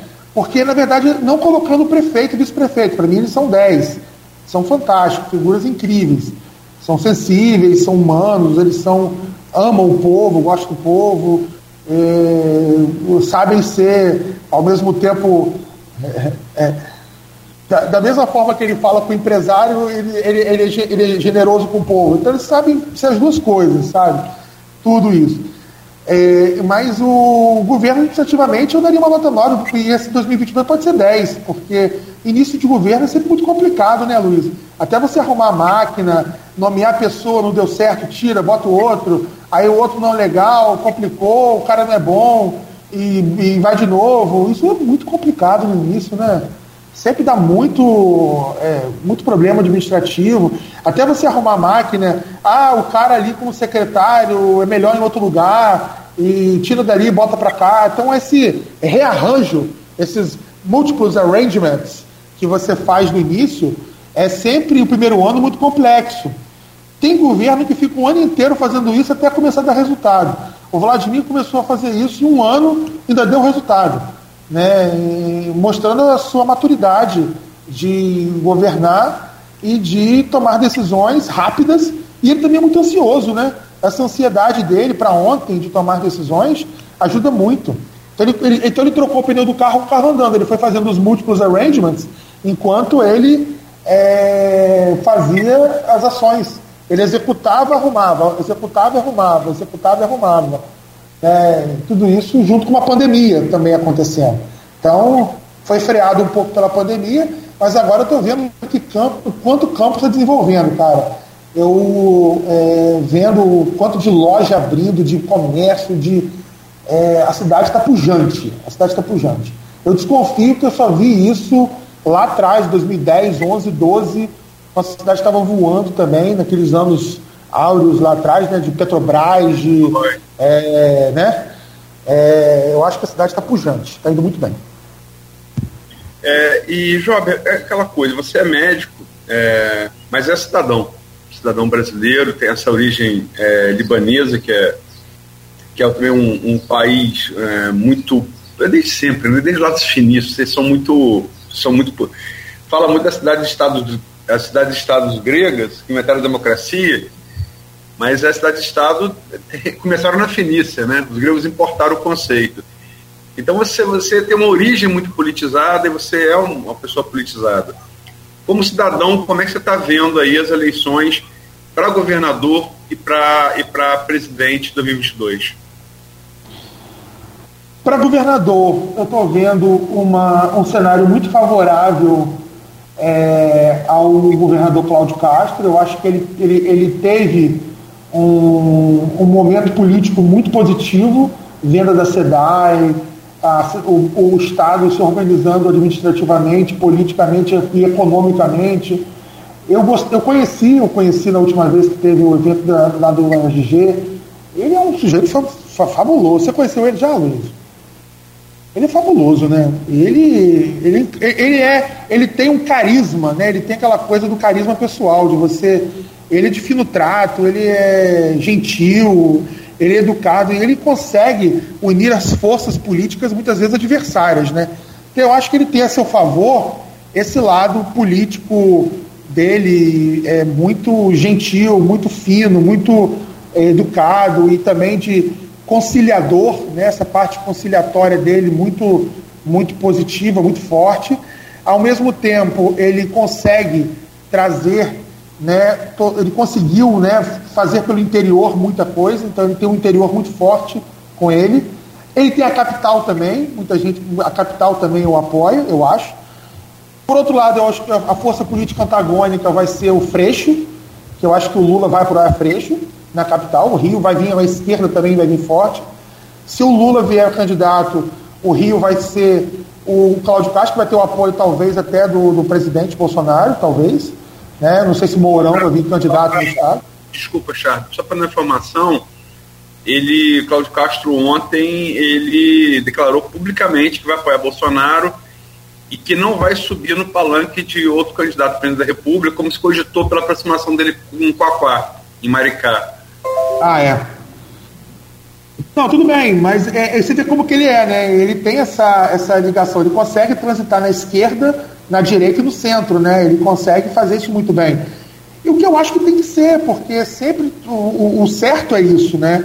É você não, não ter essa, essa, esse lado, é, eu, eu, esse lado é, a revista, agressivo. Ah, porque você é de esquerda, eu não vou nem sentar com você para conversar. Quem faz isso muito bem é Vladimir, né? Ele, o que ele conseguiu de verba para campos de deputado federal foi pro, ele conseguiu desde apoio políticos bolsonaristas até pessoal. Ele conseguiu de verba do pessoal até PSL, né? É, para lá pro, pro campus da UF. Né? Então, projeto Cogel do PSL e. O Talírios, né? Tá, tá. É, é, é, do é, pessoal que entrevistou aqui. Então, então você vê como que ele consegue se agregar. Então o, o, o Cláudio Castro ele tem essa, essa capacidade de agregar. Então eu acho que vai ser antagonismo. Vai ser de um lado o Freixo com as forças do PT e as forças do esquerda contra o Cláudio Castro e as forças da direita e centro, né? E centro-direita com ele. E no governo federal, ah, meu amigo, aí eu me arrisco a dizer não, que eu acho que vai ser uma eleição muito agressiva. Ah, você vê o Ciro, que aconteceu com o Ciro ontem, né? É, aquilo ali já é a tônica do que vai ser 2022. 2022 nem começou, né? E, e, e a gente já está vendo como vai ser o ano de 2022 através do que aconteceu ontem com a Polícia Federal é, lá na casa do Ciro. Então, é, isso aí tudo é aquilo que o Justin Hammer fala lá pra, no filme do Homem de Ferro, né? É, quer é, é eliminar a concorrência. Né? Então, eu acho que ah, muita coisa vai acontecer. Eu só peço que, que as instituições sejam respeitadas. É, vai ser um, um, um, é, uma guerra entre o terceiro lugar, o segundo e o terceiro lugar. Eu acho que o Bolsonaro e Moro vão disputar muito o segundo e terceiro lugar. Lula vai estar consolidado, porque ninguém, Moro não tira voto de Lula, Bolsonaro não tira voto de Lula, Ciro tira voto de Lula, mas eu acho que ali não vai, não vai ser uma guerra muito grande. Mas eu acho que a balança, a balança vai pesar para quem vai ser o vice de Lula. E que é a sua opinião? Que eu acho que a guerra vai ser essa aí. E que Deus nos proteja. É, eu acho que a Alckmin tá, tá, tá é, seria um vice. É, foi, a definição não é nem minha, do Roberto Dutra, sociólogo, professor da UENF. É, muito boa. O, o Alckmin é, seria Cartas Brasileiros encarnada, né? É. é eu acho que é um, é um movimento inteligente de. Porque, é, veja bem, é, Ciro ficou seis, oito meses batendo em Lula. Tirou muito voto de Lula? Não, não tirou né, é, Moro, em um mês, tirou mais votos de Bolsonaro que Ciro em oito de Lula. O que, que, isso quer dizer? Os votos a serem conquistados não estão na esquerda, estão no centro. Estão no centro. Ah. Que é onde, Bolsonaro, onde Moro tirou de Bolsonaro. Exatamente. É não é que é, Moro. É onde a Alckmin agrega para Lula. Porque né? ali, ali é que é o lugar para tirar. Vamos lá. Se, se continuar como está, eu acho que se, se o Bolsonaro continuar com negacionismo, se o Bolsonaro continuar nesse lado ainda se ele não fizer um aceno. Doutor Charbel. É, Oi. Deixa, desculpa, nós tivemos um, um, Aliás, como diria o senhor aí nos filmes, sofrendo um ataque aqui louco desses piques de energia, que é o pior tipo de falta de energia é esse pico. Quando é ele é, é, o pior e ele é pico negativo, ele dá menos voltagem. E aí, amigo, caiu todo o nosso sistema. Peço muito né, desculpas aí ao senhor, aos ouvintes, mas é, o nosso link também caiu no Face, caiu tudo. Né? Mas agora, como disse o senhor, a equipe caiu, mas os soldados, é, é, alguns ficaram de pé aqui. Estamos de volta, né? E aqui na rádio, tudo bem. No, no, no aplicativo que a gente usa para conversa também. É, e só ficamos fora. É, estamos. Normalmente só ficamos fora agora do Face, estamos no Insta e no YouTube. Mas saímos, chegamos a sair do ar? Saiu do ar aí no comentário em que. Então, então, então, então vai fazer só para terminar. É... Ele falava do Moro e do. É, a, a pergunta foi a projeção, como joga. Teve a projeção que se cumpriu em relação a, a, a África. Ômicron. Em relação a Ômicron. Não, que uma nova cepa podia surgir da baixa cobertura vacinal da África é, uma projeção de quem vai estar no segundo turno com Lula. Essa foi a pergunta. Por favor, então, minha resposta é. Desculpa, Charme, desculpa, desculpa. Direta e objetiva.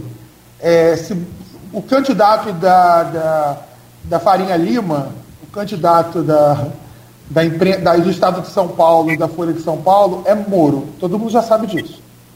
Né?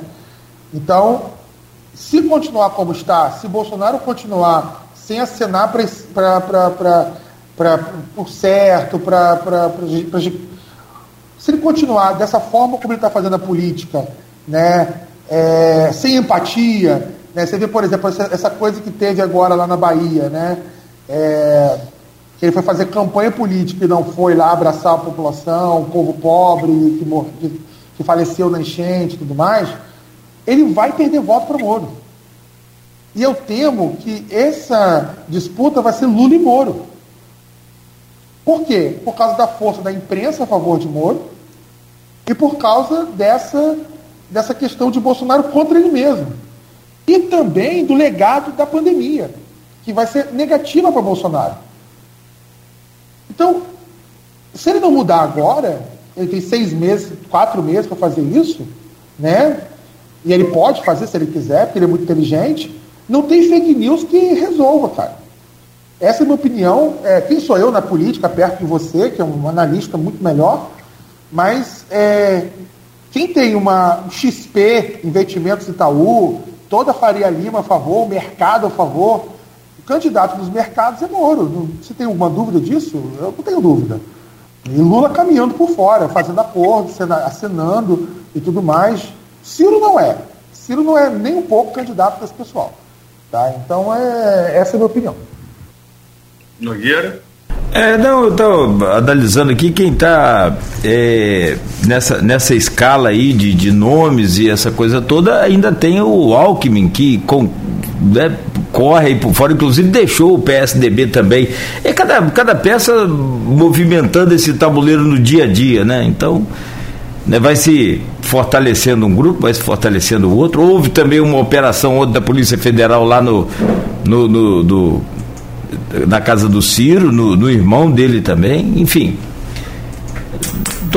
seguimos nessa, nessa, nesse tabuleiro movimentando aí. Meu caro doutor Charbel Cury, quero agradecer muito o senhor pela presença aqui, uma entrevista extremamente produtiva. Acho que se tivesse combinado para fazer uma entrevista assim não sairia tão bem, bacana, né? Então, muito obrigado mais uma vez, como sempre. Né, boas entrevistas, esclarecedoras, sobretudo, e o que resta para a gente aqui é desejar boa sorte mais uma vez. E é. vamos lá, vamos lá. Ah, voltou, voltou. Então, como eu dizia aqui no finalzinho, nos resta, além de agradecer o senhor por né, essa entrevista e por tudo que foi feito, desejar um ano de 2002 muito mais tranquilo no que diz respeito principalmente a essa pandemia. Né? Decretar fim de pandemia, eu já pesquisei muito, isso é extremamente complicado, mas que seja assim, né? que 2022 seja um novo tempo também para o senhor. Muito bom dia e obrigado. Obrigado, Cláudio. Obrigado, Aloysio. É, meu medo para 2022, minha esperança 2022 que a gente tenha aí um, um, um, país melhor, né? que a gente possa ter mais alegria, mas na, naquelas minhas previsões, minha preocupação também é meningite. Temos que ficar bem vigilantes com meningites, porque muita doença respiratória vira meningite no futuro, então esse é meu medo. Então, que fique gravado também essas mensagens aí. Mas vamos vacinar, vamos colocar o cartão de vacina em dia. Não tenha medo de tomar uma, duas, três, quatro vacinas. Tá? Isso é fundamental. E é, mensagem de esperança, né? Que 2022 vem aí para trazer mais paz, mais alegria, mais vida e mais é, um futuro mais é, de, de, de, mais tranquilidade, menos tensão para as famílias, né? Porque a gente já ficou muito tenso em 2021. Obrigado, Luiz, mais uma vez pelo espaço. Obrigado, Cláudio. Obrigado aí por todo o carinho. Vladimir respondeu aqui o 10 que o senhor deu. Ele mandou um, um, um gifzinho daquele. Cadê? Caraca, moleque. É, é que, ô, ô Aloysio, por favor, faça as honras aí. Agradecer ao Chapo, a Charvio, porque eu, eu, eu, sempre, desde que a, a pandemia é, apareceu, é, eu, eu, cresci com a história de uma bisavó minha, é, que até ali na, na Praça Salvador, na drogaria do Virgílio, meu bisavô fundou aquela drogaria. Existia até pouco tempo atrás. Capitulina. E ela foi uma vítima da gripe espanhola. Então, sempre cresci com isso no meu ouvido, essa, essa história familiar, né? E quando a Covid-19 surgiu, eu, eu, eu, é, esse é o desafio da, da, minha, da, da, minha geração. Né? Quem gosta muito de história tem que saber identificar quando a história ela te, ela te mostra um grande desafio. Né? Para minha geração no mundo, não só no meu país, mas no mundo. E é, o trabalho que eu tenho feito como jornalista nesse período, com a Andréia em 2020 e agora com o Charbel, eu não faço, eu gosto é, muito de é, jornalismo de guerra. É, li muito, grandes jornalistas, é, por exemplo, grande escritor, foi jornalista, correspondente de guerra. E a imagem que eu faço, em todos os contatos que eu tive com a Andréia, com, com o Charbel, com o Rodrigo, é como se fosse a entrevista de um general mesmo. Assim, os caras estão num combate encarniçado, né? É, é, e, não há, e, não há, e não há bandeira de país nenhum a ser defendida mais digna do que a vida humana, né? Então, é, todo, todo é, admiração, aplauso, é, gratidão aí ao trabalho da Andréia, ao trabalho do Chapa, ao trabalho, do, ao trabalho de todos os profissionais de saúde, é, auxiliar de enfermagem, fisioterapeuta, é, as pessoas da segurança que, que foram coibir é, aglomerações, enfim. Gratidão mesmo, obrigado aí, Chargo. E amanhã é, o Chargo é o comandante em campo, vamos estar começando com o comandante em chefe, que é o, o, o Vladimir, aqui para fazer essa análise de um ano do governo né, e, logicamente, também falando um pouco sobre, sobre pandemia. Obrigado, Chargo. Obrigado. Obrigado mesmo. Obrigado. Muito obrigado. Muito obrigado. Obrigado Siga... a vocês da imprensa, né, por divulgarem e ajudarem a gente a disseminar informações positivas e, e, e a boa informação. Acho que o maior papel de toda a imprensa também é combater essas fake news. Isso aí eu acho que foi e é e será sempre fundamental para todos nós. Muito obrigado, Chábio, mais uma vez. Este foi o Folha no Ar, primeira edição. Fechamos por hoje. Amanhã a gente volta às sete da manhã com uma nova edição.